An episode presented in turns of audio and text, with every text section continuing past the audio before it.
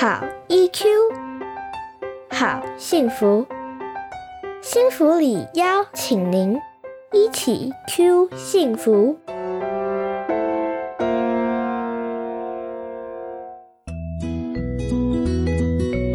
嗨，我是常玉，我们探讨亲子议题、个人成长，还有伴侣关系。欢迎来到家长漫步区。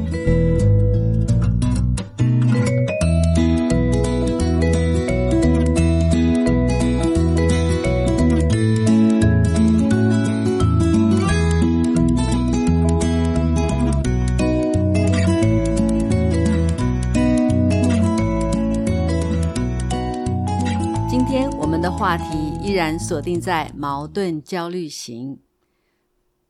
如果我们本身就是拥有矛盾焦虑型这样特质的人，我们要怎么样来关照自己呢？别人对我的照顾和爱，要记得把它收进来，包括各方面的赞赏。例如，别人对我说：“你煮的菜好好吃哦。”诶，你这张图画的好漂亮哦！谢谢你帮我们挑了这些礼物。类似像这些别人对我们表达感谢之意的话语，要先练习能够收到我们的心里面。因为矛盾焦虑型的人很容易把这些语言推开。用什么方法、什么语句推开呢？那个菜随便炒一炒而已啦。哎呦，我这个图谁不会画呀？那些礼物小钱啦。别人对我们欣赏的时候，我们真的就是要学习大方的接受，而且自己要看到自己的辛劳，我们可以表达出自己的付出。同时呢，花一点时间关注自己，我喜欢哪一些食物。我喜欢使用哪一些东西？我喜欢休闲生活怎么样去度过？另外呢，关于分离的部分，也许有时候在过去的幼年时期，跟重要的照顾者分开的时候，特别容易显得焦虑。这样的经验有时候会延续到成年之后。也许在伴侣关系上面，我们特别容易比较紧张一点，而且会比较用负面的方式来思考和想象，因为害怕失去，所以会想要把对方抓紧一点，就会去设定一个比较高、比较浪漫的伴侣关系。但是这样反而因为伴侣没有达成，而对伴侣有一些生气。也许。是因为他即将远行，而在心理上产生了一些焦虑。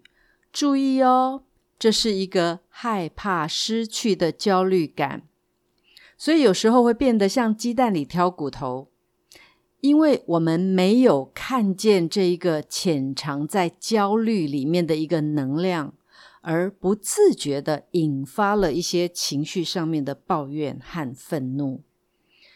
可能伴侣都还没有远行，就会因为一些小事情就先对他生气，或者是伴侣好不容易回到身边了，我们开始就嫌弃他怎么会带我出去吃这些东西呀？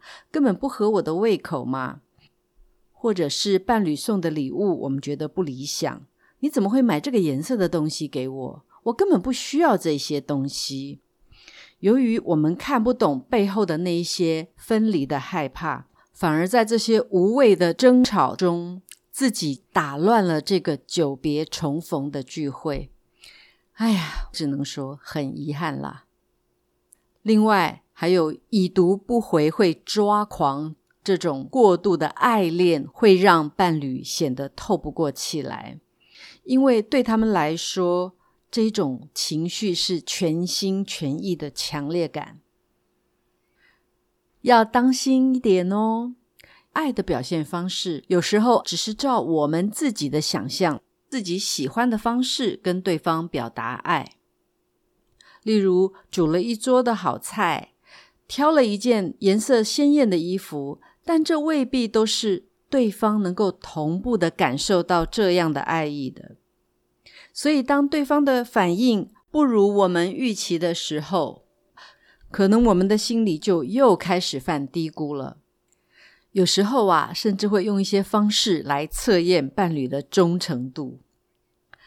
总而言之呢，会一直有一种感觉，就是我对他付出的真的是太多太多了，这真的是不成比例。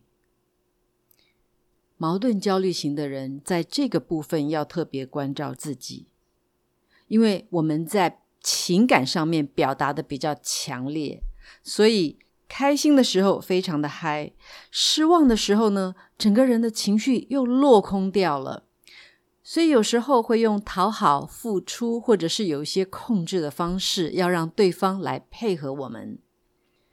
有时候伴侣他在表达一份爱意。或者是歉意的时候，那种表达的方式，也许并不符合我们的期待，也就是对方的语言或者是行为，让我们觉得没有达到我们的预期。这个时候要非常非常的细心，看到自己，其实对方的道歉正在发生中，但是因为没有达到我们预期的内容或者是态度。我们已经把它推开了，所以渴望爱。然而，当爱真正的来临的那一刻呢，我们却选择性的跳针。他明明就有表达，但是我们就看不清楚，听不太懂。自己一定要敏感到这个部分，有意识的觉察，问自己。现在我到底要什么？要告诉自己，我需要中断这样的一个情绪，警觉自己又陷入了这个负面的情绪漩涡当中。看懂自己，练习自我负责，开始维护自己和别人的关系。还有，也要练习表达自己的需求哦，不然生命的重心都是绕着别人转。所以就会有时候不小心的会用情绪的控制方式来保有两个人的关系，自己反而不知道我要什么，或者是我不要什么。如果我们周围的人是属于矛盾焦虑型的人的话，那我们我们要怎么样跟他们相处呢？告诉他们你是被爱的，我们爱你，你可以保有你喜欢的选择。不需要为了别人付出这么多，同时你可以先练习拥有自己的私人空间，还有你自己的乐趣，在生活当中去注入自己的能量。我们真的爱你，不用因为最近没有听到我们这么说而又开始产生怀疑。你在我们的心目中有一个很重要的位置。还有，也要留意情绪上的陪伴。跟矛盾焦虑型的人相聚的时候，什么哪里疼痛啦，哪里不舒服啦，最近什么委屈的事情啦，转换到多一点正向情绪，开心的抓准那个时机来互动，告诉他。我看到你聊到去旅行的样子，去认识新的伙伴，学了不同的课程的时候，我也觉得好高兴哦。让彼此在正向的互动当中建立新的习惯。哇，时间过得真快，一下子就接近尾声了。祝福各位平安健康，拜拜。一起 Q 幸福。台湾幸福里情绪教育推广协会制作，财团法人故事文教基金会赞助播出，欢迎您持续收听。